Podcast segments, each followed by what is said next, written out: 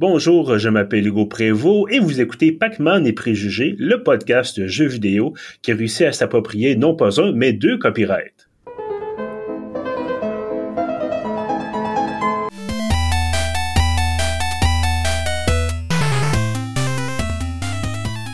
Alors, Louis-Gabriel Parent-Bézil, bonjour. Coucou, bonjour.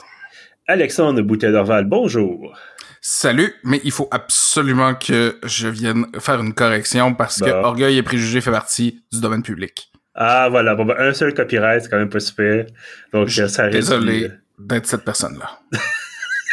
c'est vraiment moins le fun quand c'est quand c'est légal, Alex, tu nous gâches le plaisir. Voilà, exactement. Je le sais tout le petit thrill, l'excitation d'être un, criminel qui espère se, pas se faire pogner. Dans un party, c'est moi la personne qui renverse le punch. Voilà. Euh, bref, bonjour messieurs, j'espère que vous allez bien en cette belle mais humide journée d'été. Euh, nous sommes à l'épisode 6 de notre émission, soit exactement le nombre de bonnes saisons de la série Firefly. Alors, beaucoup, beaucoup de sujets à aborder euh, cette semaine. Euh, d'abord parce que ça bouge pas mal dans le domaine du jeu vidéo, mais aussi parce que certains d'entre nous ont triomphé de l'adversité et entamé le traditionnel périple entre deux repères de sorciers. Alex, bien sûr, on parle de ton déménagement. Comment ça va l'installation? Hey Hugo, je suis déjà à mon deuxième frigo.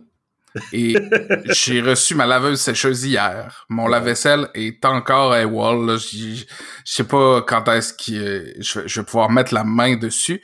Mais tout ça est très secondaire parce que j'ai accès à Internet, mon PC est en place, mes consoles sont pluguées et euh, je vais bientôt quadrupler ma bande passante. Fait que tu sais, c'est la grosse vissale. Puis là, en plus, une demi-heure à peu près avant qu'on enregistre, mon voisin Marc est venu me porter la clé de la porte arrière. Fait que je pense que je suis maintenant full patch dans la coop. Bon, excellent, c'est une bonne nouvelle.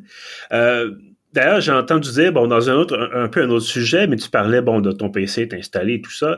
Euh, j'ai entendu dire, euh, cher ami, que tu n'avais pas peur des fantômes. Qu'en est-il exactement?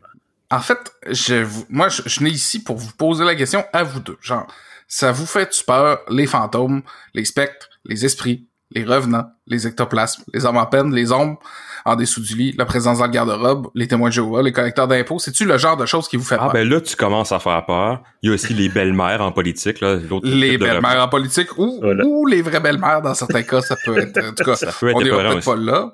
Ouais. Ben écoute, pas, ça, ça dépend. Le, j'ai vu le film It Follows, j'ai pas dormi pendant trois jours. Alors. Eh là là. Mais je bref. t'avoue, moi, que j'ai euh, pas la phobie de l'ectoplasme. Euh, non, non, non ça, moi non plus. Ben, je pensais que je l'avais pas non plus, puis là, j'ai joué à Phasmophobia. Puis j'ai fait ça en collabo avec d'autres streamers. Euh, by the way, vous pouvez aller voir ça euh, dans mes archives au twitch.tv slash Alex Pacini. Euh, c'est quoi Phasmophobia? C'est un jeu multiplayer co-op sorti l'an dernier par Kinetic Games. C'est un moteur Unity, ça se voit très bien dans le, dans le petit rendu, là, ça a la petite touche Unity. Euh, c'est un jeu dans lequel on incarne une équipe de chasseurs de fantômes, là, style, ben, justement, je pense que ça s'appelle Ghost Hunters, la série, ou Bref, des, des, gens qui doivent explorer un bâtiment hanté pour déterminer la nature de l'entité qui y vit en utilisant des équipements de chasseurs de fantômes comme des lampes UV, des caméras, des détecteurs de champs magnétiques, des capteurs de fréquences radio ou en mettant du sel par terre pour détecter les traces de pas. Puis, euh, est-ce que tu peux euh, t'asseoir une table et la bouger avec tes genoux pour faire peur à tes invités ou euh? Non, mais si tu cherches bien dans certains endroits, tu peux trouver des planches Ouija et t'en servir ce qui est euh, vraiment très cool parce que les fantômes sont à l'écoute. Tu peux les appeler par leur nom, puis ça les met en colère. Tu peux leur poser des questions, puis avec euh, le récepteur radio, tu peux peut-être entendre leurs réponses. Ou avec euh, la planche de Ouija, ça peut fonctionner aussi, mais ça fait décliner la santé mentale. Et quand la santé mentale décline trop ou qu'on nomme trop le nom du fantôme, ben les fantômes peuvent se mettre en chasse. Et là, vaut mieux avoir déterminé de quel fantôme il s'agit parce que les différents fantômes ont des comportements de chasse différents et euh, ça peut euh, ça prend pas grand chose pour trépasser dans ce jeu là les fantômes sont très très mortels. Euh, le jeu est soutenu par deux systèmes de voix. Un, voice chat positionnel qui te permet de parler aux gens. C'est des push to talk. Euh, ça permet de te parler aux joueurs qui sont à côté de toi. Et le deuxième c'est un autre push to talk pour un walkie talkie qui fonctionne bien, sauf quand le fantôme fait des siennes. Donc, généralement, au moment où c'est peut-être le plus important d'avoir une communication claire. Euh, évidemment, les joueurs morts ne peuvent plus parler, ils peuvent seulement hanter la, la, maison eux aussi, comme de pauvres bougres qui se sont fait avoir par le fantôme, et affecter quelques objets. Euh, le fantôme, lui, peut éteindre les lumières, lancer des objets, allumer la télé, la radio, claquer des portes, euh, ou apparaître, vous faire faire des sauts incroyables. Et quand la lampe de poche se met à clignoter, c'est que le fantôme se prépare à tuer. Et là, gare à vous, parce que euh, c'est assez stressant quand ça arrive, pour vrai. Là, surtout le fait que quand, quand le breaker saute ou que les lumières s'éteignent, il fait noir en mot à dit dans la pièce. Si t'as pas le budget pour acheter la strong flashlight, t'as la petite flashlight qui éclaire presque pas. Euh, il commence à faire fret, t'entends des voix. C'est stressant. C'est un jeu d'énigmes multijoueur qui fait franchement très peur. Donc, c'est comme une combinaison de deux choses qu'on voit pas vraiment souvent. Et je lui donne donc la note de 4 Rick Moranis sur 5. puis en plus, il y a une note. Et voilà, ben ça, on apprécie effectivement. Est-ce qu'il y a un prix également? Euh, je l'ai acquis euh, pour l'occasion de cet événement et il me semble, dans le fond de ma mémoire, que sur les Steam, je l'ai acquis pour une quinzaine de dollars. Bon, Est-il ben, encore à ce prix-là? Je ne sais pas. Je ne suis pas allé vérifier. Mais quelque chose me dit que dans la semaine qui vient, il y aura peut-être un lien euh, partenaire pour pouvoir l'acheter sur nos médias sociaux. Voilà, ben écoute, on va vérifier effectivement si nos partenaires l'offrent tout d'abord, mais oui, euh, si c'est le cas, on va certainement mettre un lien euh, en bas de l'épisode sur pief.ca. Donc, merci Alex pour cet aperçu euh, légèrement terrifiant. Moi, j'avoue que j'ai un petit frisson, donc... Ça glace le sang, c'est moins qu'on peut dire. Euh, Louis-Gabriel, je te vois trépigner d'impatience. Puis évidemment, là, on, teste l'enregistrement vidéo, donc on peut te voir trépigner. Ouais, faut que je trépigne un peu juste pour. Ah, je, je... suis pas sûr que c'était convaincant. Hein. On va laisser faire le trépignage. Mais bref, qu'est-ce que tu as trouvé, toi, d'intéressant en termes de jeux vidéo de ton côté? Ouais, ben moi, en fait, j'ai fait une petite découverte euh, cette semaine. Ça fait à peu près deux jours. C'est pas un jeu en particulier, en fait. C'est un, un distributeur de jeux, de jeux vidéo, si on veut. Euh, c'est que l'université de Breda en Hollande. Je sais pas si vous connaissez ça. Euh, à ma connaissance, c'est pas un, un, publisher comme on dit en bon français hyper connu, mais c'est ça. Je suis tombé là-dessus à travers un jeu que j'ai vu sur le marché de Steam. Puis là, j'ai regardé ça, puis j'ai dit ah ouais, c'est une université qui fait ça. Qu'est-ce qui se passe? Ben depuis euh, à peu près deux ans, ils mettent euh, ben, toutes sortes de jeux. Dans le fond, ils en ont mis une quinzaine depuis, je dirais donc juin 2019. C'est assez varié. C'est une université, dans le fond, qui se concentre depuis quand même plusieurs années sur le tourisme, le divertissement, mais qui, depuis un petit bout de temps, là, ben, a eu un volet jeu vidéo euh, vraiment développé qui va servir d'une part à former des gens pour faire du jeu indépendant, mais aussi à former des gens qui veulent travailler dans des plus grosses équipes avec un rôle plus spécifique. Euh, comme il leur propose même de, de peut-être se faire une place dans des gros, gros studios. Ils fonctionnent beaucoup avec des stages aussi. Euh, dans leur dernière année d'études parce que c'est un programme de quatre ans quand même. Donc, un, quand même un beau gros programme de jeux vidéo euh, basé en Hollande. Euh, donc, je le disais, les jeux sont faits dans le cadre des cours. Puis, ce qui est le fun, c'est qu'ils sont tous gratuits. Donc, euh, il y en a une quinzaine. Il y a des jeux de plateforme, des jeux d'aventure, des RTS, des jeux de survie. il y a une coupe de jeux en VR aussi. il y en a franchement pour pas mal tous les goûts, même s'ils sont peut-être pas tous du même calibre. J'en ai essayé quatre qui étaient parmi les, mieux cotés. Donc, je vais vous les présenter vite fait. Ça vous donnera un, avis de, ce qu'ils font. Le premier que j'ai essayé, c'est Arid, qui est un jeu de survie assez classique avec un système de craft. Euh, c'est dans un environnement désertique vous êtes une pilote d'avion qui s'écrase. Euh, faut gérer votre exposition au soleil parce que bon, il fait chaud là-dedans. Faut pas pogner un coup de chaleur, ce serait dangereux. Il y a une touche de mystère aussi. On explore des ruines, on trouve rapidement des cadavres, des squelettes qui traînent dans le sable. Donc, euh, un espèce de petit côté, je vous dirais, Subnautica, mais à l'envers. Là, au lieu d'être dans l'eau, vous êtes dans le désert. Puis c'est peut-être un peu moins bon que Subnautica, mais c'est assez similaire en termes de mécanique. Puis c'est assez agréable à jouer aussi. Euh, le deuxième auquel j'ai joué s'appelle Carrie. C'est un jeu d'aventure dans un contexte de mythologie viking euh, avec des puzzles qui sont au service de l'exploration comme principale mécanique de jeu. Donc, euh, vous vous promenez, vous parlez à des gens, à des corbeaux euh, qui sont euh, le corbeau d'Odin. Ils vous guident un peu, vous trouvez des ressources, vous bâtissez des ponts, vous faites des torches, ainsi de suite pour débloquer des, des chemins. Puis, euh, ben, visuellement, ça ressemble un peu à Majors of Mistralia. Donc, c'est quand même assez joli aussi, même si c'est pas non plus des exploits techniques. Le troisième, peut-être un petit peu plus modeste visuellement, mais quand même, qui s'appelle Captain Starshot, qui est un jeu qui consiste à attaquer des vaisseaux spatiaux et puis à les aborder ensuite après un combat euh, spatial. pour vaincre ultimement une bande de méchants extraterrestres qui menacent l'humanité. Une trame assez classique, mais apportée avec une petite touche d'humour qui est quand même assez agréable. Euh, des éléments de roguelite aussi. Euh, quand on, aborde les vaisseaux, on va ramasser des boosts, euh, combattre des ennemis qui sont quand même dangereux, quand même parfois assez nombreux. C'est pas évident tout le temps. Parfois, c'est assez dur. Les combats spatiaux, c'est une vue d'en haut. Donc, c'est pas vous êtes derrière votre vaisseau, mais c'est vraiment, vous le voyez d'une vue, c'est ça, du haut, donc vous attaquez des, gros vaisseaux, vous rentrez dedans, là, vous rentrez dans le sas, vous, puis vous les attaquez comme des bons vieux pirates. C'est quand même agréable. Et puis, le, le quatrième plutôt, qui s'appelle le VDLM de Golden Horde, qui est un RTS où on se construit des murailles, on récolte des ressources, puis on essaie de résister, comme le jeu le suggère un peu, à des vagues toujours plus importantes d'armées mongoles, la Horde dorée étant une armée qui a réellement existé. Euh, donc, euh, ils vous attaquent en grand, grand nombre, assez rapidement. Ça comme, ben, au début, ça va assez doucement, mais après une couple de minutes, euh, c'est assez incessant. Puis, je vous dirais, là, dès le niveau de difficulté moyen, euh, mes deux premières tentatives ont été des échecs lamentables. Donc c'est pas euh, c'est pas super facile, mais ça donne un beau défi. Puis euh, la gestion des ressources devient assez serrée là quand tu es dans l'action, tu te fais attaquer sur trois flancs. Il faut que tu continues à produire des troupes à bâtir en même temps. assez stressant pour un petit RTS, mais les parties sont pas très longues, 10 minutes ou un peu plus, parfois quelques dizaines de minutes c'est super le fun. Donc, euh, c'est ça, sans être des grands, grands incontournables, des, des genres représentés, sans être époustouflant nécessairement techniquement, visuellement, ben c'est des jeux franchement sympathiques, avec euh, des bonnes idées quand même, dans certains détails, dans, dans les mécaniques, dans les concepts. Puis ben pour euh, des projets académiques, là, moi je regarde ce que je faisais au, au, bac comme étudiant. Puis je dois dire que je suis quand même assez impressionné de ce qu'ils font. Fait que je lève mon chapeau à l'Université de Breda. Ben effectivement, avoir donc à essayer gratuitement, on le rappelle, sur Steam, donc tu le disais, l'université de Breda et ses développeurs étudiants, bien sûr. Euh, bon, pour ma part, bon, va, avant de, de, passer à notre grand débat, parce que oui, on a un grand débat cette semaine, je sens déjà qu'on va se s'arracher les cheveux le peu qu'il nous en reste. Euh, et ça fera pas beaucoup. Non, exactement. Et donc, pour ma part, euh, j'ai découvert cette semaine le jeu Power to the People. Ce n'est pas un jeu de politique, c'est un jeu de gestion. Ah, j'avoue que ça sonnait communiste. Voilà, effectivement, ça faisait un peu, bon, euh, emparons-nous des moyens de production. C'est pas tout à fait de ça. Yes.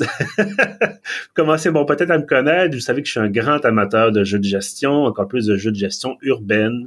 Euh, donc, quel ne fut pas mon plaisir de tomber sur ce titre, donc développement par les gens de chez Hermès Interactive euh, Studio, qui, comme le nom le dit, euh, est né en Argentine et maintenant au Danemark. Euh, je pense que c'était assez clair, effectivement, dans le nom Hermès. Tout le monde sait qu'avec un nom grec, c'est ça que ça donne.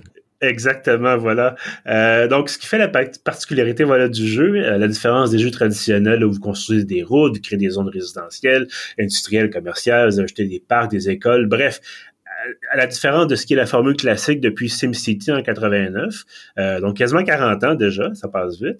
Euh, cette fois, donc, vous n'êtes pas un, un, maire omnipotent, vous êtes un gestionnaire de réseau de distribution d'énergie. Donc, sortez un peu le PDG d'Hydro-Québec en vous.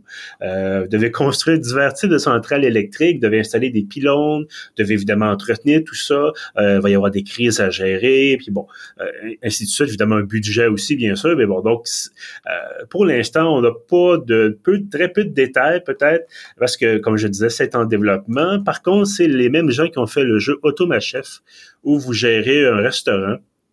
Et euh, à l'instar peut-être de, de, jeux comme Factorio, peut-être, vous avez votre votre chaîne d'approvisionnement, votre espèce de chaîne de montage où vous devez créer vos bon avec vos ingrédients. Vous devez bon le, pain par exemple, il faut le faire griller. Il faut après ça, il faut mettre la viande, bon, faire un sandwich, ainsi de suite. Ça donne euh, faim.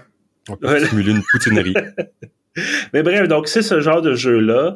Euh, mais c'est ça. Si vous êtes, bon, comme je disais, passionné, tout ce qui est flux de, de, de, véhicules, par exemple, là, bon, euh, euh, je pense que c'était un peu ça l'intérêt, par exemple, dans des jeux comme City Skyline. C'était pas simplement de, euh, de créer des, de construire des zones, créer des bâtiments, c'est que les gens puissent aller d'un point A à un point B euh, et offrir des services, bon, notamment les ambulances les pompiers, ainsi de suite. Donc, ça, ça vient me chercher. Euh, donc, je dirais que ça me titille même juste au bon endroit, sans donner évidemment plus, de précision. On va se garder une petite gêne. Euh, il y aurait quand même des études à faire, bon, sur l'intérêt envers les jeux qui portent sur le travail. J'ai déjà, bon, je, je, le mentionne depuis quelques instants, mais à quel point je trouve ça intéressant, mais j'ai déjà parlé certainement dans ce podcast du fait que j'ai passé plusieurs heures à transporter des du matériel, euh, des matières premières, par exemple, dans l'espace, dans le jeu Elite Dangerous. Euh, D'ailleurs, avec suscité bon, des, des, regards un peu euh, incrédules de, de, de ma douce J'avoue que moi, j'avais miné pendant environ 20 minutes, puis que je trouvais que c'était une des parties les moins le fun du jeu. Mais... j'ai découvert une passion pour le minage quand j'ai investi à peu près tout l'argent que j'avais pour sur un super vaisseau minier. Et j'ai trouvé comme le hotspot à la mode dans ce temps, à cette époque-là dans le jeu. Et je, je pense que j'ai plusieurs milliards sur mon, sur mon compte Elite Dangerous en ce moment. Là. Mais effectivement, c'était le genre de choses que, qui, rapportait de l'argent, mais ça reste que c'était une heure à lancer des sondes, récupérer des morceaux de rocher, puis après ça, aller déposer ça dans, une station mm. spatiale. Puis c'était pas particulièrement... Euh, disons qu'en ça, puis combattre des pirates avec des lasers... Il n'y avait pas une tonne de pilotage à faire non plus. Là. C'était une station d'astéroïdes pendant cinq minutes ou je sais pas combien de temps. puis... Sauf ben, que... mais ça je reviendrai sur ce que tu as dit, Hugo, les jeux sur des jobs, parce que ça, ça fait pas... Hein, c'est pas hier la veille que ça existe là. Non, non effectivement, effectivement. Tu sais des des Surgeon Simulator puis tout ça là, des jeux qui te simulent, tu sais le genre de la simulation est pas mhm. mal là. Pas mal sûr que Lawnmower Simulator s'en vient aussi cet été. Ah, ah ouais, ouais, j'ai vu ça tantôt. Puis je ferai un parallèle euh, qui, qui, que j'ai entendu chez euh, un de nos concurrents beaucoup plus établis que nous, c'est-à-dire le podcast Trois bières, euh, un des, des, animateurs de, de, de, ce tout petit podcast québécois, euh, soit Pierre-Luc, mentionnait souvent que lui, c'est un grand lecteur, mais qui ne lit jamais de romans ou de fiction ou de whatever. Tout ce qu'il lit, c'est des, des, des, livres écrits par des gens qui parlent de leur job. Genre un livre écrit euh, par un barman qui raconte c'est comment d'être barman, un livre qui est écrit par quelqu'un qui, qui, travaille dans, dans la finance, qui raconte c'est quoi d'être dans la finance, puis il y a un intérêt pour ça dans la, dans la littérature, il y a un intérêt pour ça dans le documentaire, puis il y a certainement un intérêt pour ça dans le jeu vidéo. Euh, qu'est-ce que je, de quoi est-ce que je vais vous parler tout à l'heure si je ne vous parlerai pas de la gestion d'un programme spatial? C'est plusieurs jobs mais ça reste que c'est pas un jeu dans lequel on, pilote un X-wing puis on shoot euh, les, les, les, vaisseaux des, des Stormtroopers hein. Non, Là, on voit que je suis un mauvais fan de Star Wars parce que je sais pas comment s'appellent les chasseurs ennemis. ben oui, toi. on va te pardonner quand même, Alex. Mais bref, ça pour dire, donc, toi et moi, je pense que là-dessus, on, peut s'entendre, puis certainement Lou Gabriel euh, euh, aussi. il y, a, un attrait envers ce type de jeu-là. Donc, je vous invite, si ça vous tente, d'aller voir Power to the People. Vous pouvez le, le pas le précommander, mais disons indiquer votre intérêt sur Steam. Et euh, bon, changeant démarche justement pour parler à ces gens-là, va avoir peut-être une entrevue qu'on pourra euh, idéalement là, vous présenter. Peut-être, bon, je, doute un peu que les, les Argentins danois parlent français, on sait jamais. Euh, ça serait vraiment extrêmement multiculturel et international. Mais euh, le cas bon, ça sera en version texte, en version papier, euh, en papier, en ligne, euh, sur pief.ca. On pourra vous présenter ça là, dès que ça sera possible dans quelques semaines, idéalement, ou peut-être même plus tôt que ça. Euh, donc voilà. Je, me suis rappelé, les amis, c'est les TIE Fighters. Ah, voilà, voilà, voilà. Et je pense pas que tu es allé googler pendant que je parlais, donc c'est ben, très bien. Je suis allé googler après pour vérifier si je m'étais trompé. Maintenant, explique-nous la nuance entre un TIE Fighter puis un TIE Interceptor, s'il te plaît. euh, oh, misère. Écoute, on, te laisse au prochain épisode. C'est pas ce genre de podcast-là. Ben, ben, je pourrais faire les recherches puis vous revenir plus tard. Voilà. On aura un épisode spécial vaisseau. Non, on n'aura pas ça. on n'aura pas ça. Mais on euh, pourrait éventuellement faire un épisode thématique jeu de Star Wars. Ça, ça pourrait ah, quand même être cool. Oui, oui, il y, a de quoi faire là-dessus. Euh, il y a le temps qu'il en sorte un à peu près entre chaque épisode, quasiment. Fait que avec Disney, on devrait en avoir pas mal dans les prochaines années. Bref, donc c'était euh, Power to the People. Si vous allez aller, voir ça, voilà. Euh, jeu de gestion, mais gestion de réseau électrique. Alors, c'est à surveiller si c'est ce genre de choses qui effectivement vous intéresse. Et qui n'est pas un jeu bolchevique, même si son nom en donne l'impression. Voilà, exactement. Mais euh, donc, nous sommes maintenant, messieurs, à la partie centrale de notre émission. Et là, euh, avant qu'on se lance dans le grand sujet, et évidemment, vous savez déjà de ceux qui nous écoutent ou nous regardent, euh, vous savez déjà de quoi on va parler parce que c'est dans le titre de l'épisode. On va parler bien sûr du Steam Deck, la grosse, grosse, grosse, grosse, grosse nouvelle du côté des jeux vidéo cette semaine. Avant ça, par contre, j'aimerais revenir sur la question de la Switch parce que dans notre premier épisode, on parlait de la possible Switch Pro Et euh, Nintendo a finalement fait une annonce et c'était plus une espèce de Switch 1.5. Donc, euh, on était un peu dans le champ, disons-le. Oui, voilà. Ben, pas mal tout le monde était dans le champ. Euh, je pense qu'on espérait beaucoup de choses. Puis, malheureusement, ça prend ni les courriels, ça fait pas de, de pain grillé, euh, ça fait pas tes impôts. C'est une Switch un peu améliorée. Euh, toi, Alex, en tant que propriétaire de Switch, est-ce que ça c'est venu te chercher cette nouvelle annonce? Évidemment pas. Je pense que c'est très cool. C'est très hot, comme Switch. Puis, tu sais, je, regarde l'objet, je suis comme, hmm, j'aimerais te posséder, objet. Mais est-ce qu'on peut peut-être juste avant de, de, te lancer, juste un peu résumer qu'est-ce que c'est cette nouvelle Switch améliorée? Euh? Tu me prends de court parce que je savais pas vraiment qu'on parlait de cette Switch-là ce soir. euh, ben, à part qu'elle a un meilleur écran qui se rend elle, a, elle a un écran OLED. Il me semble qu'elle a un port Ethernet aussi, ce qui est quand même quelque chose qui manquait sur la Switch. Et euh, je veux dire, matériellement, elle est un peu améliorée. C'est vraiment la Switch 1.5. C'est un un upgrade physique de la Switch, mais les nouvelles fonctionnalités sont vraiment son écran mhm. et son port Ethernet. J'oublie peut-être qu'elle a le double de mémoire de stockage aussi, mais il y en avait tellement pas sur l'original que. Ouais, t'as de la place pour un jeu essentiellement là. Ça, ça, me pose des problèmes en ce moment là. Faut que j'aille m'acheter une carte SD parce que. Par contre, c'est juste 50 pièces de plus aussi que l'original, donc ils savent qu'ils sont à peu ben, près dans le même. Ben c'est ça. C'est comme c'est pas une raison suffisante pour racheter une Switch. Mhm. Absolument pas. Par contre, ne pas posséder de Switch et avoir le choix entre la Switch classique et la Switch OLED, le choix est pas difficile. C'est un bel upgrade. Puis considérant que les consoles de jeux vidéo se vendent bien en ce moment, puis c'est probablement juste à temps, ils doivent être constamment en train de sortir de l'usine, ben il y a pas de mal à en faire un nouveau modèle qui est un peu amélioré. Tu sais finalement, c'est quelque chose que Nintendo fait pas souvent. Généralement Nintendo sort un modèle, puis ça va être le modèle qu'ils vont vendre tout le long de la durée de vie. Contrairement à on pourrait penser à Sony avec les PlayStation qu'il y a différentes déclinaisons de chaque génération de PlayStation. moi, j'ai de la misère à suivre. Là. Je sais que ma PlayStation 3 ne ressemble pas du tout au PlayStation 3 de certains de mes amis. Il y en a eu tout un trolley. Il y en a qui sont rétrocompatibles, d'autres que non. Certaines fonctionnalités ont sur certains, d'autres non. Puis c'est pas plus mal que Nintendo se lance là-dedans, surtout que les autres le font une fois de temps en temps. Fait en plus, c'est même pas confusionnant. on sait qu'il mm. existe deux Switch, puis euh, il y en a une qui est légèrement plus cool que l'autre. Si vous avez acheté du Switch dans les prochaines années, ben achetez donc celle qui est un peu meilleure.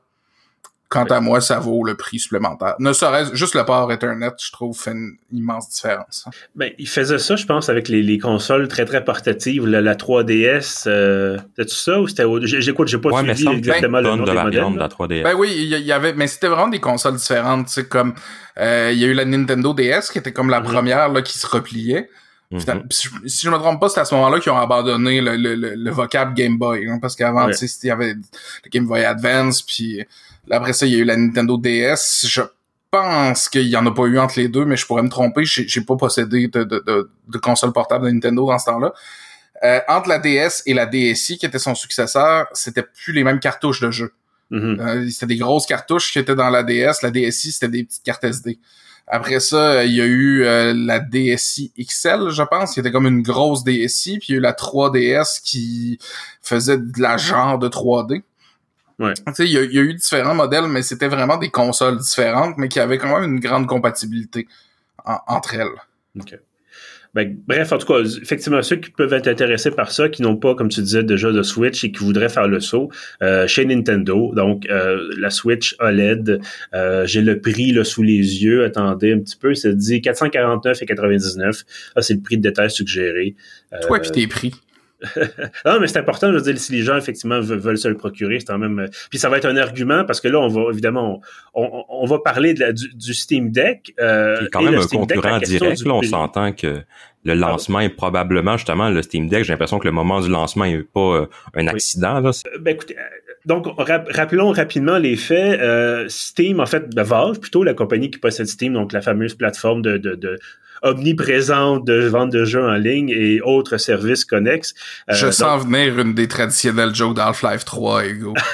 On l'a fait sur Facebook, ça, déjà. C'était oui, le gars qu'on a fait sur Facebook. Euh, oh, ben, c'est pas grave. J'étais tellement, je pense que je t'ai entendu faire plus de jokes de Half-Life 3 que d'autres types de jokes dans la vie, euh, généralement. Euh, ça pour dire, bref, donc, Valve qui a annoncé cette semaine euh, le lancement de leur propre console euh, portative. Il y avait déjà fait, bon, des ordinateurs euh, dédiés aux jeux, les fameuses Steam Machines. Il y avait fait d'autres produits, notamment une manette, là, euh, récemment, la Steam Controller. Il y avait le Steam Link. OK, il y a un paquet de périphériques. C'est pas la première fois que Valve fait du, du matériel, entre guillemets avec des partenaires ou pas. Là. Et donc là, c'est ça, annonce la Steam Deck ou le Steam Deck, dépendamment comment vous voulez l'appeler. Ça pour dire que donc le Steam Deck, vous l'appeler le Steam Deck, là, ça change absolument rien. Donc un écran de 7 pouces, ça ressemble beaucoup beaucoup à la Switch en fait. Ben, en fait, ça ressemble à un paquet de consoles portatives. Je pense que le, le concept demeure le même. L'écran est au milieu, les commandes sont sur les côtés. Euh, on peut pas vraiment renouveler révolutionner le, le, le, le fonctionnement de la, de la, chose rendu là. Okay. Euh, On disait ça des manettes probablement de console avant de voir celle de la N64 euh, être une espèce de mutante difforme mais avec ses qualités. Ouais, mais voulait, voulait-on vraiment avoir la manette de Nintendo 64? Ça, c'est le, la pas encore convaincu, ça, c'est vrai. Pas convaincu encore. 20 ans plus tard, là, pas convaincu. Bon, elle a des adeptes, par contre. S'il vous plaît, oui, oui et, et j'en suis. Euh, elle a un, un défaut majeur, c'est son joystick qui finit par s'user puis devenir mou. Ah, oui. Et euh, ne plus, euh, considérant que l'input est, est, est, factorisé en fonction de la distance entre la position neutre et jusqu'où ça se rend, ben quand ça devient mou, tu peux aller, tu tu pouvais aller moins vite dans les jeux parce que ton joystick se rendait moins loin. Il y avait vraiment un désavantage en jeu, à, mm -hmm. mais autre, autrement que ça, c'est la manette la plus agréable à tenir en main que j'ai eue de ma vie. Ben écoute, ça dépend des mains. On prend bonne note. Euh, bref. J'ai des grosses mains. Ben, c'est correct, je veux dire. Disons-le, là, la vérité sort, j'ai des grosses on, mains. On t'aime comme ça, Alex. Les, les, les petites euh... manettes de PlayStation, là, c'est pour les enfants, là, avec des tout petites mains qui sont capables de s'évader des menottes sans problème. Mais ceux qui ont, qui ont, qui ont des mains manuelles, là, faites pour travailler le bois, là, non, rien, rien là-dessus, la manette moi, de Moi, je me demande pourquoi tu associes les mains d'enfants aux menottes, mais je pense qu'on devrait pas rentrer là-dedans. Ah, ben, j'imaginais à quoi ça pouvait servir dans les petites mains. J'aurais pu parler aussi, là, de, de, de, de, de nettoyer les engrenages des grosses machines à l'époque de la révolution industrielle. Voilà. Mais, ça aurait bref, été plus approprié. On, on, va essayer de pas trop s'éloigner parce qu'on est quand même déjà très loin de notre, notre sujet principal. Steam Deck, donc, l'intérêt, euh, je pense, l'intérêt majeur de la chose, c'est que vous avez votre librairie, votre bibliothèque Steam dans une console portative. Et vous avez, euh, moi, ce que je trouve particulièrement intéressant, ou surtout, c'est vous avez des, pavés tactiles parce que, bon, il y avait ça sur la manette Steam, le Steam Controller avant. Euh, là, j'ai entendu dire que maintenant, c'était beaucoup, beaucoup plus précis et ça donne l'occasion de jouer à des jeux qui sont pas conçus pour une manette.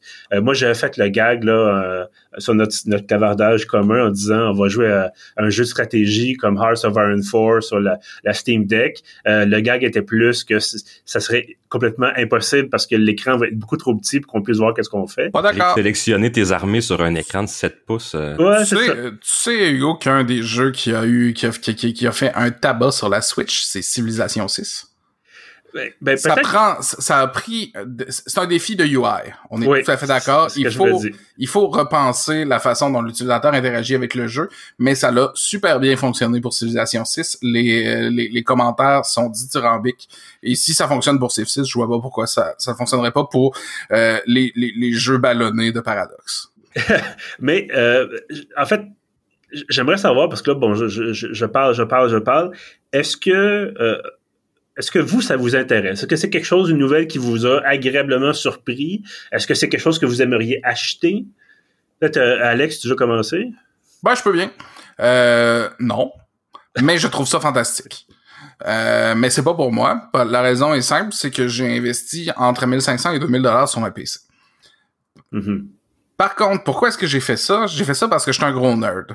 Euh, comme je veux pas porter d'accusation, mais probablement que vous aussi, c'est-à-dire que qu'est-ce que je veux dire par là, c'est que mon ordinateur sert à jouer à des jeux vidéo, il sert aussi à produire du contenu multimédia, donc je fais du Photoshop, je fais du Premiere Pro, euh, j'ai un passé de programmeur, fait que ça arrive aussi encore une fois que je vais coder des trucs, je vais avoir envie de compiler des patentes, donc j'ai besoin d'un ordinateur qui n'est pas un Chromebook à 200 ou 300 dollars. Par contre, je considère que aujourd'hui, je sais que les gamers de console, euh, les, pardon, les gamers PC en général considèrent que tout ce qui est pas un PC euh, a tort d'exister pratiquement. Là. Il y a un certain snobisme. En... Il y a un certain snobisme envers les, les gamers de console, mais euh, personnellement, euh, mon avis est que le commun des mortels n'aurait besoin que d'un ordinateur très simple à 200-300 dollars, un genre de, de, Chromebook pour l'utilisation quotidienne, qui est généralement des médias sociaux, des courriels et Microsoft Word. Et à ce moment-là, si cette personne-là veut gamer, considérant que les les répertoires de jeux sont à peu près les mêmes sur console, sur PC en ce moment, à, quelques nuances près, mais... Euh, justement, si tu compares avec la Switch, t'as quand même des répertoires différents. Oui, la Switch, oui, mais si tu regardes un répertoire de Xbox ou PlayStation... Euh, Surtout la Xbox, c'est vrai que ça se ressemble beaucoup. C'est assez copié-collé. À ce moment-là, tu sais, un PC de gaming, là, en bas de 1200 tu fais des gros compromis.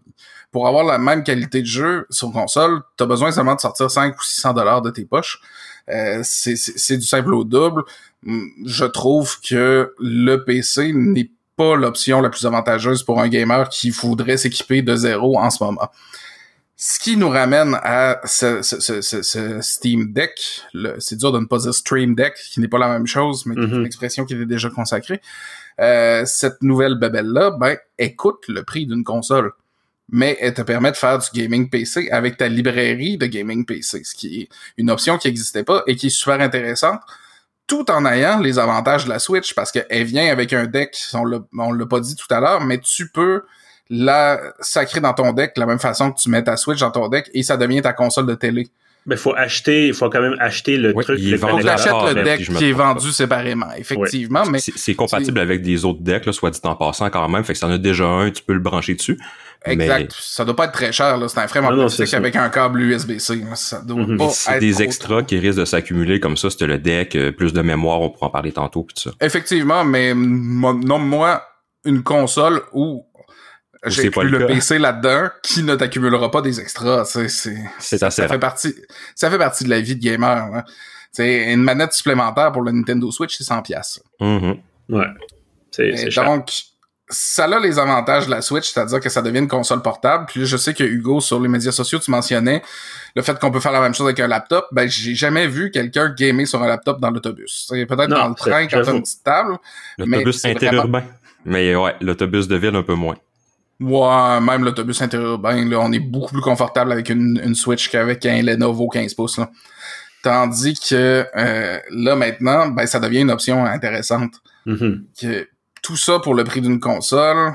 Sérieux, hein, je trouve que ça vient chercher une niche qui n'existait pas, combler un besoin qui est réel. Puis tu sais, si je devais m'équiper pour faire du gaming PC et que j'avais pas besoin d'un ordi de gros nerd, ben j'achèterais un laptop pas cher et, et un Steam Deck puis je mhm. serais heureux comme un pape. Ben, moi, un, peu comme Alex, euh, j'ai justement un ordi qui fait que je suis peut-être pas le bon public cible, au sens où mon ordi gaming principal, c'est un Lenovo Legion, donc c'est déjà un portable, je peux l'amener où je veux. C'est pas comme une grosse tour que je me dis si je sors de chez nous, j'ai j'ai-tu besoin de, ou j'ai-tu envie d'amener autre chose, plus qu'un besoin? Mais tu sais, comme la Switch, justement, si j'en ai pas, ben moi, j'ai au moins une ouverture de ce côté-là. Donc, si, disons, je veux faire de la route, comme je suis allé à mon chalet il y a pas longtemps, c'est cinq heures de route, euh, au lieu de faire du téléphone, ça peut être le fun. Euh, soit une Switch, soit un Steam Deck. Je pense que dans les deux cas, c'est ça dépend de, la, de ce que tu veux comme jeu. Si tu un fan de jeux de Nintendo, ben, tu as peut-être déjà une Switch ou tu veux peut-être une Switch ou tu voudras peut-être une Switch. Mais si tu étais vraiment justement un puriste PC, que tu tiens à jouer à Death Stranding la fin de semaine quand tu t'en vas faire du camping, euh, pourquoi pas rendu là, euh, ça peut valoir la peine. Mais c'est vrai que c'est un peu cher. Euh, si je voyais les prix, là, je les ai vus en US, mais c'est quoi? C'est 400 US la moins chère. Puis là-dessus, 64 gigs de mémoire euh, tu peux pas l'installer Death Stranding sur 64 GB de mémoire. Si ben là tu peux brancher des cartes micro SD pour en rajouter, bon c'est une petite dépense de plus ou tu peux acheter une version qui coûte un peu plus cher, mm-hmm. ça monte euh, la, la, meilleure est à euh, avec 512 GB puis c'est du SSD donc t'es correct là. Euh, mais ça te coûte 650 US. Donc là, je sais pas ça fait combien en canadien, mais c'est quand même euh, un bon montant. 819 dollars canadiens. T'es rendu avec ça, tu t'achètes plus qu'un PS2, mettons. PC de gaming, par contre. Ouais, c'est moins cher qu'un PC de gaming, mais c'est pas mal plus cher qu'une Switch.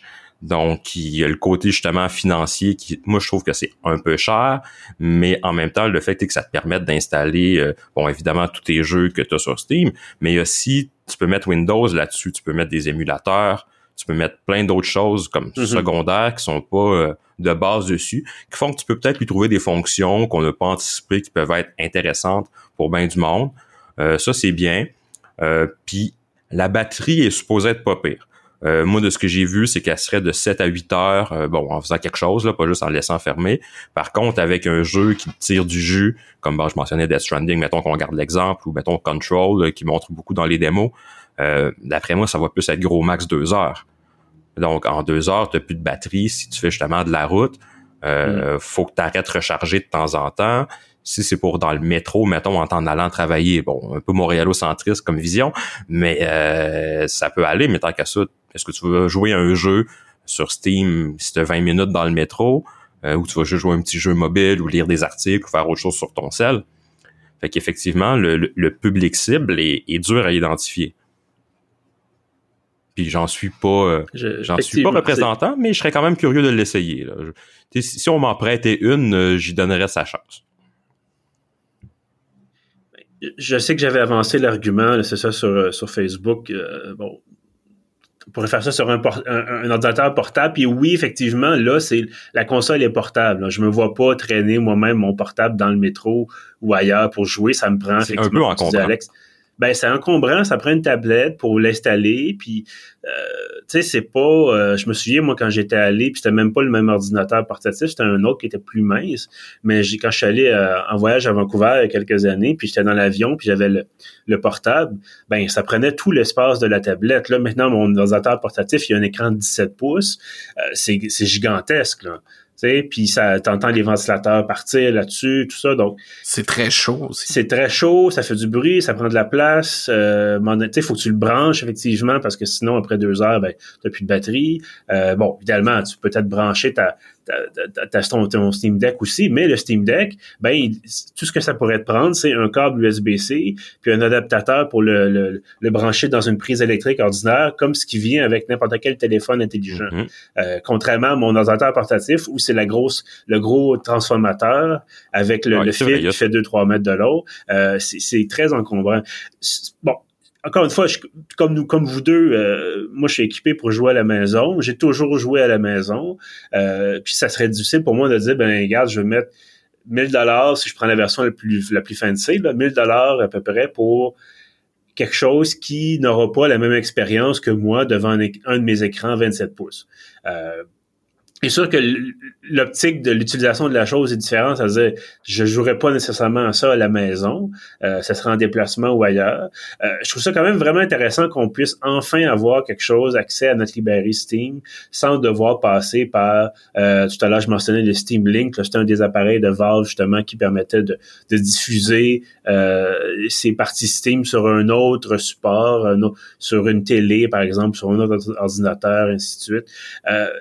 Ce qui m'inquiète, moi, c'est que, puis à la fois c'est un avantage et un inconvénient, c'est que le, Steam Deck a l'air d'être l'espèce de, conclusion logique de 5 ans, 6 ans, 7 ans d'expérimentation chez Valve pour faire du matériel. Le Steam Machine, au départ, quand ça a été annoncé, je trouvais ça intéressant. Ça a fait un flop. Euh, ça n'a pas marché. Les développeurs l'ont pas soutenu. Euh, la Steam Controller, ça semble so-so. Je pense que je pense que ça en va même plus d'ailleurs depuis quelques années. Euh, donc, j'ai juste peur que Valve arrive en disant voici ce qu'on offre. Et dans deux ans, dire ah, ben il n'y a plus de soutien technique ou les développeurs sont plus là. Euh, tu parlais, Alex, de Civilization 6 sur la Switch. Ben, ça prend un effort de la part des développeurs. Mais est-ce que Valve va vouloir dire à tout. Il y a combien de jeux sur Steam? 10 000, 15 000? Euh, je parle pas des petits jeux pourris, mais tu sais, bon, justement, en Civilization 6, est-ce que les gens de chez... Euh, je ne rappelle même plus de la compagnie, c'est pas... Euh, Firaxis. Firaxis, voilà. Euh, est-ce qu'ils vont dire, est-ce qu'ils vont vouloir mettre de l'argent pour aller chercher les joueurs qui généralement ont déjà le jeu sur l'ordinateur à la maison. Je euh, serais curieux parce que, juste pour répondre à ce point-là, là, euh, on aurait pu se poser la même chose quand ils l'ont sorti sur, sur Switch. Et je connais plein de gens qui ont découvert Civilization quand c'est sorti sur Switch parce que c'était pas des gamers PC puis ils se sont saucés dans cette franchise là lorsqu'on leur a apporté donc oui mais ce que je veux dire c'est que de Nintendo à PC c'est pas le même environnement c'est pas le même style de, de, de, de matériel de jeu ce que je veux dire, c'est que moi, par exemple, j'ai déjà Civilization 6 sur l'ordinateur. Je me vois pas nécessairement devoir réapprendre tout un nouvel, euh, une nouvelle interface, par exemple, pour jouer. C'est un peu ça le, bon gag sur Hearts of Iron 4. Puis bon, c'est l'exemple un peu plus extrême parce que mon Dieu qu'il y a des menus, puis mon Dieu qu'il y a des boutons, puis mon Dieu qu'il y, a trop d'affaires. Mais euh, outre un jeu qui est de plateforme, puis là, je vois tout à fait ça, un jeu de plateforme, un jeu d'action où tu es à, la troisième personne. Euh, le Gabriel, tu mentionnais Control. Bon, ce genre de jeu. ça se joue bien là-dessus aussi. Ben, c'est ça, un genre de jeu où t'as pas 75 menus ou 400 affaires en même temps sur l'écran. D'affaires écrites petites que même sur un laptop de 15 pouces, des fois, c'est dur à lire à ben, cause qu'il y a trop de texte dans le menu, parce qu'il y a trop de texte dans le menu. J'ai juste peur que on arrive avec une espèce de deux classes de jeux, c'est-à-dire les jeux AAA ou 2A ou dans ce coin-là, les jeux qui, connus des grands studios disent OK, on va mettre de l'argent, on va adapter l'interface parce que c'est l'écran en 720p, on va peut-être le préciser là, c'est pas haute définition, c'est une définition un peu correcte mais ça va pour l'écran mais est-ce que tout ce que tu as d'habitude sur un écran 1080p ou plus, est-ce que tu veux l'avoir sur un écran 720p? Est-ce que tu veux jouer là-dedans? Puis est-ce que tu veux prendre une chance en disant je vais acheter un Steam Deck parce que je jouer à tel jeu sur la route? Puis là, me rendre compte, te rendre compte que l'interface n'a pas été mise à jour parce que le développeur n'a pas d'argent à mettre là-dedans, euh, ou il a juste décidé que c'était pas un marché intéressant pour l'instant, puis que peut-être dans deux, trois ans, si ça marche, on va aller dans ce sens-là. Fait que c'est un peu ça. Je, trouve ça très intéressant qu'il ait réussi à mettre un PC complet avec une bonne carte graphique, avec des bonnes performances dans une machine portative. C'est génial comme percée technologique. Oui, parce qu'en termes de, de, de, capacité technique, je pense qu'on l'a pas mentionné, ça se compare à un Xbox One ou une PS4. C'est quand même oui, pas mal. c'est génial d'avoir ça portatif. Là, je trouve ça fantastique. Mais est-ce que ça va être soutenu par la communauté? C'est ça mon inquiétude. Moi, je pense que, c'est une peur imaginaire. Excuse-moi, je, vais ben, y aller vraiment vite. Vas-y d'abord. La plupart des jeux dont tu parles, là, et euh, qu'on parle de jeux indépendants ou de jeux AAA, c'est tout aussi vrai dans un sens comme dans l'autre, sont généralement soit immédiatement, soit très rapidement portés pour mhm. être compatibles iPad Pro et autres tablettes puissantes. Ouais.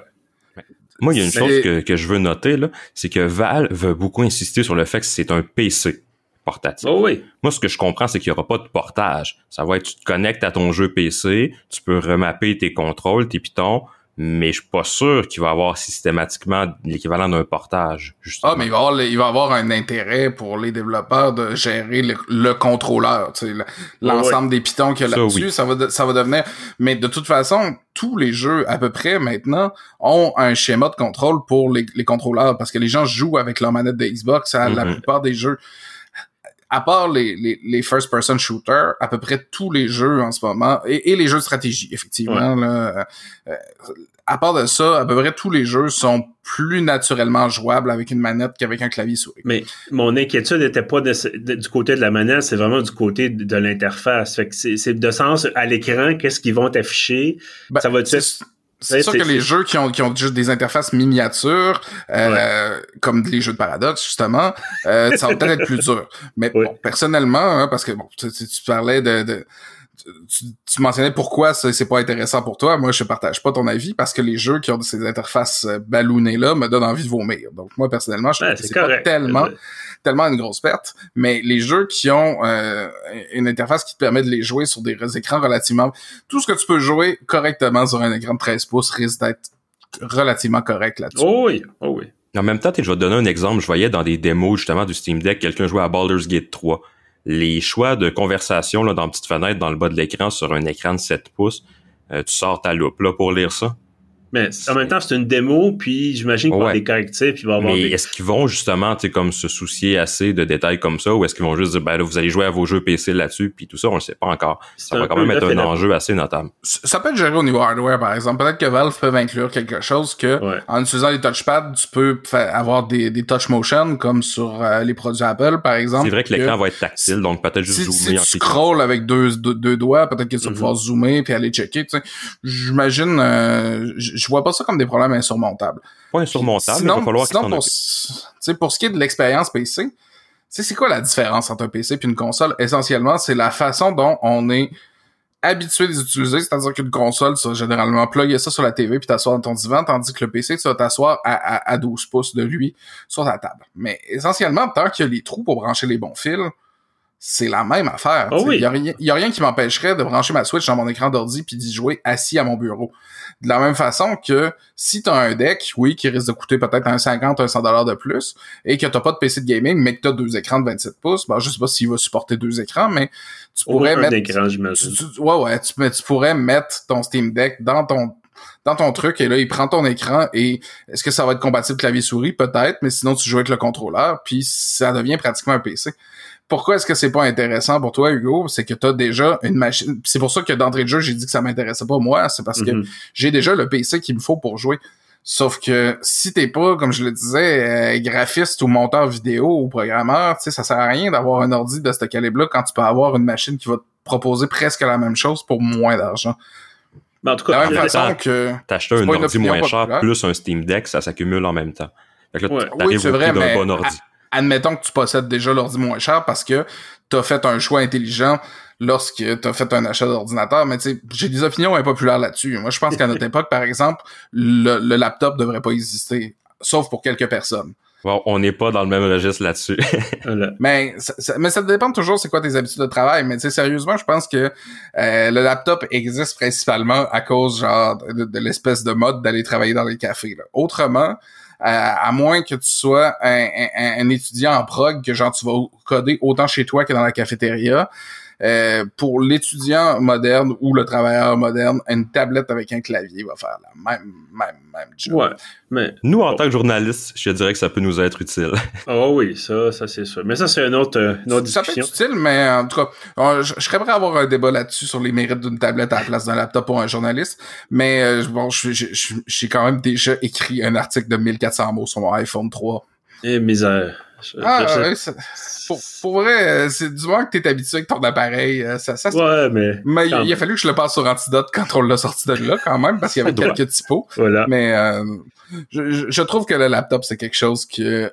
qui- C'est un design qui a fait son temps et qu'on devrait réimaginer. Mais bon, ça, c'est un tout autre débat. Toujours est-il que je trouve que le Steam Deck a sa place dans l'écosystème si c'est quelque chose qui te manque et si c'est un besoin que tu peux avoir.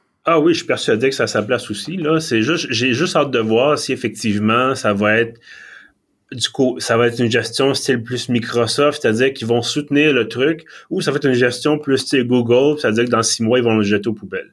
Euh, C'est Hmm. c'est une inquiétude légitime. Ça, euh, Voilà. On peut, on peut s'entendre là-dessus. C'est s'il y a Mais- une chose sur laquelle on s'entend dans toute la patente, c'est celle-là. Voilà. Puis, cas, euh, selon le, le site de Valve, donc livraison euh, des deux il y a trois modèles là, pour l'instant, livraison des deux premiers modèles, deuxième trimestre 2022, c'est-à-dire à l'automne, euh, en fait plutôt à l'été de l'année prochaine. Et euh, si vous achetez le modèle le plus cher parce que vous avez beaucoup d'argent, euh, troisième trimestre 2022, donc à l'automne l'an prochain. À surveiller donc, j'imagine qu'en attendant, éventuellement, on aura des versions de démonstration accessibles au public, des journalistes qui vont pouvoir mettre la main là-dessus. On va suivre ça avec intérêt.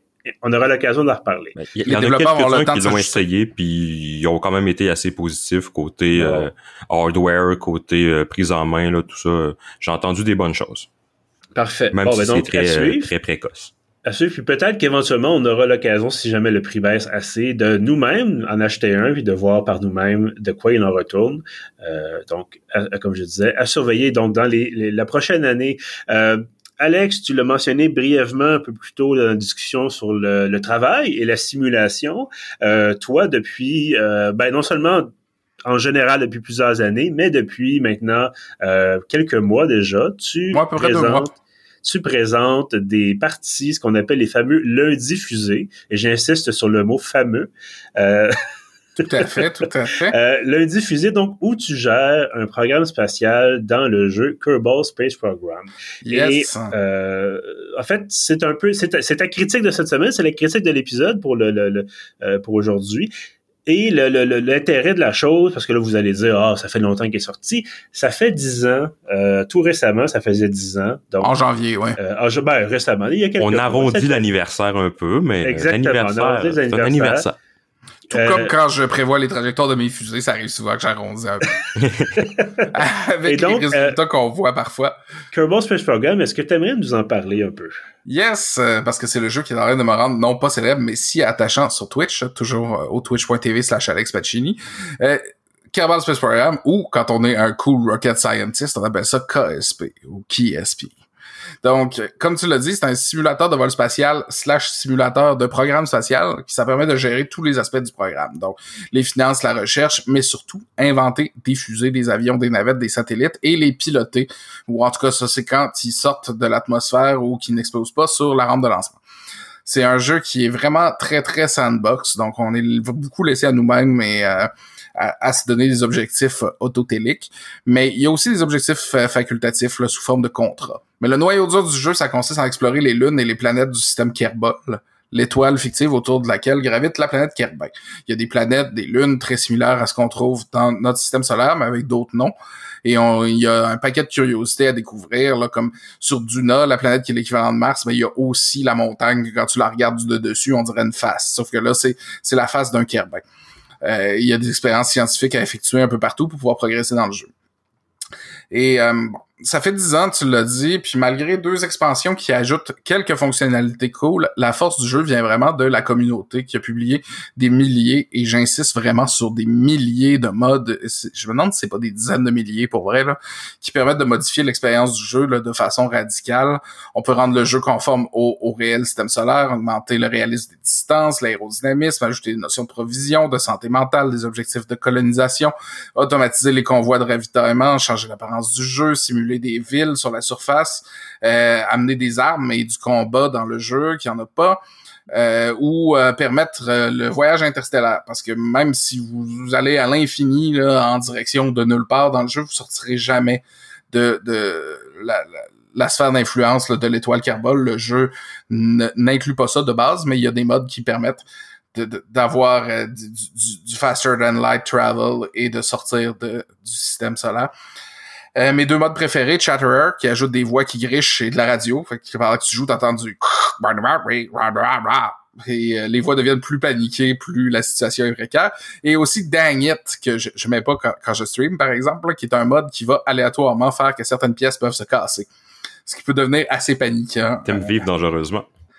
Oui, oui, oui, oui c'est la combinaison des deux est vraiment cool quand t'as par exemple euh, ton parachute qui pète alors que ta ligne ta dépense, ta, ta, ta, descente et que là, genre les gens se mettent à crier dans la radio, c'est vraiment très très plaisant. Moi j'ai une question niaiseuse. Tu disais que Mars s'appelle Duna. Oui. Y a-tu un mode pour mettre des gros verres de sable là-dessus? Euh, non, malheureusement. Bon, ben, tu là-dessus. Ouais, ouais, ouais, ouais. Ce serait, euh, ce serait terrifiant terrifiant, profondément terrifiant. Vous avez vu euh, la difficulté que, j'ai eu juste à me poser sur une lune dans les différents streams. Euh, imaginez si en plus il y avait un gros verre, genre, ce serait terrible. Pendant que ton bonhomme passe à peu près 3-4 minutes à débouler une colline, il pourrait juste se faire gober par un verre. 2 euh, minutes 30 à débouler la colline. Merci pour avoir chronométré. Ben oui, parce que j'ai publié l'extrait vidéo. euh, dans tous les cas, c'est KSP, c'est un jeu qui a la réputation d'être le jeu qui t'apprend accidentellement l'astrophysique, ce qui n'est pas vraiment vrai dans le sens que euh, pour vrai, il y a des maths à faire dans ces choses-là. Puis euh, le jeu te, te, te, te tu vas avoir des difficultés dans le jeu si tu n'es pas capable de résoudre l'équation de, de ou de savoir comment calculer un virage Aubert, mais il y a des modes qui te permettent de faire ces calculs savants-là à ta place. puis ce serait difficile de faire des manœuvres fancy sans ces outils-là. Euh, puis en plus de ça, ben, à cause des limitations du moteur Unity, il y a des caractères qui sont irréalistes, des choses qui sont irréalistes dans le jeu. Par exemple, c'est pas possible les champs gravitationnels n'interagissent pas entre eux, ce qui fait que pour envoyer par exemple un satellite dans une orbite stable, tu n'as pas besoin de gérer. Dans la vraie vie, il faut calculer des points de Lagrange, bref, trouver l'altitude dans laquelle ton satellite va pouvoir être en équilibre parfait, en par exemple entre la gravité de la Terre et celle de la Lune. Euh, donc c'est pas le genre de choses que tu dois gérer dans KSP parce que ce serait juste trop compliqué à programmer et donc ça n'a pas été fait. Donc tu ne deviendras pas un astrophysicien en jouant à ce jeu-là. Mais par exemple, progresser dans le jeu implique de comprendre minimalement ces notions-là, de comprendre euh, la mécanique qui permet à un corps de rester en orbite autour d'un centre de gravité. C'est quelque chose qu'il faut que tu apprennes comme dans les premières deux heures de jeu à peu près. Euh, comment l'application d'une force le long des six différents vecteurs va affecter l'orbite. Ça, c'est genre quelque chose que tu apprends dans le tutoriel parce que c'est majeur, mais ça, c'est le même principe que dans la vraie vie. Euh, comment procéder à un rendez-vous orbital ou un transfert d'orbite planétaire. Euh, KSP, c'est le jeu qui va gâcher les films d'espace pour vous. Parce que tu t'assois et tu regardes, c'est comme non, ça fonctionne pas comme ça. non, ça, ça marche pas. Ou tu t'assois devant Apollo 13 puis tu fais comme Hey, je comprends ce qu'ils disent. je comprends ce qui se passe dans Apollo 13 c'est hot. Donc, il y a, quand même quelque chose de très éducatif là-dedans. Puis, ça a déjà été dit d'ailleurs par la NASA que c'est pas ça, ça t'ouvrira pas la porte vers une job à la NASA, mais à, compétence égale, celui qui joue à KSP a une chance, a une chance de plus que l'autre. Euh, ça peut sembler très sec comme jeu, et c'est vrai que ça l'est un peu, mais pour adoucir le truc, les Kerbals sont de millions de petits humanoïdes avec la peau verdâtre attirant sur le jaune avec des grosses têtes et une démarche un peu wobbly et les jeux sont les contenus du jeu sont rédigés de façon un peu facétieuse. Et si vous avez envie de me faire plaisir, ben vous pouvez m'envoyer des, des plushies de Kerbal. Ce serait le genre de choses que j'aimerais vraiment beaucoup avoir. D'ailleurs, c'est le fun à te regarder exploser. Euh, franchement, là, tous les lundis soirs à 19h. Et Twitch divertissant. Twitch.tv slash Alex Pacini. Mais je, je, je suis en train de considérer l'idée de les démarrer un peu plus tard parce que généralement pour le premier 45 minutes, je me parle tout seul. Puis après ça, genre, vers la fin, c'est la foule et les gens en prendraient encore. Donc là, est sujet à, modification. Mais sinon, pour ce qui est de KSP, euh, une grosse note de 4.5 Tomank sur 5. Ben, merci beaucoup, Alex. Effectivement, euh, allez voir ça. Souvent, c'est un rabais parce que, bon, dix ans plus tard, généralement, le prix a beaucoup baissé. Euh, le 2 s'en vient, semble-t-il. Je pense qu'il a été retardé un petit peu, mais le, le 2 s'en vient. L'année prochaine, je pense. Ouais, voilà. Donc, à surveiller aussi. Est-ce que tu as le nom du studio, par hasard, qui développe... Euh... Je l'ai pas mentionné au début. Euh, non, pas à ma connaissance, mais écoute, c'est pas grave, on pourra nous mettre encore une fois si on a ben, dans, dans tous les cas, c'est Squad. Voilà. Donc, euh, exactement. On va euh, vous mettre un lien partenaire si on, ben, je pense qu'effectivement c'est vendu là, du côté de notre notre partenaire. Donc, on pourra vous mettre un lien si vous voulez acheter Kerbal Space Program. Souvent, c'est une dizaine de dollars, je pense, pour le jeu de base. Et tant qu'à être dans le guidounage, si vous êtes un joueur de console et que vous voulez la copie physique du jeu pour Xbox ou PlayStation, il y a euh, des liens partenaires sur ma chaîne Twitch cette fois-ci. Ah, bon, ben voilà, on aura tout ça, encore une fois, en dessous de l'épisode sur pieuf.ca. c'est ce qui nous amène, messieurs, à la conclusion de ce sixième épisode. Euh, je vous remercie donc d'avoir été présent. Évidemment, Lou Gabriel, merci. Alex aussi, merci beaucoup. Euh, ceux qui sont là à nous écouter et à nous regarder, parce que là, on teste une première version vidéo et on fait tous, on tous des babayes en ce moment à, la caméra, nos caméras respectives. Euh, on aura l'occasion, peut-être, messieurs, on en avait déjà parlé euh, entre nous, de faire un épisode en présentiel, parce que là, euh, nous sommes tous doublement vaccinés et la, la situation pandémique étant ce qu'elle est au Québec, euh, je pense que ça serait peut-être envisageable éventuellement de, de, se voir, en fait, autrement que via des écrans d'ordinateur. Peut-être envisageable éventuellement. Ben, C'est un conditionnel remarquable. Voilà, toi et moi, on est surnuméraire, donc ça, ça implique des conflits d'horaires souvent assez eh complexes à résoudre. Sans parler euh, moi, je suis à trois heures de Orléans Express.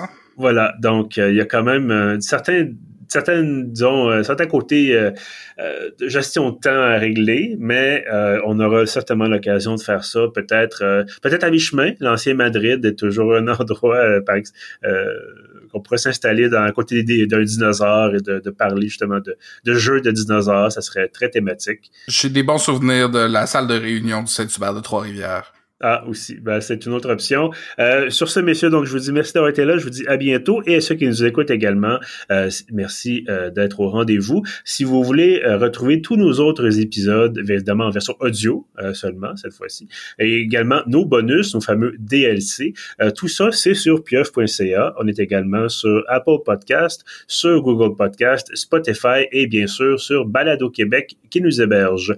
Sur ce, je vous dis merci et à bientôt. Half-Life 3. non, jamais.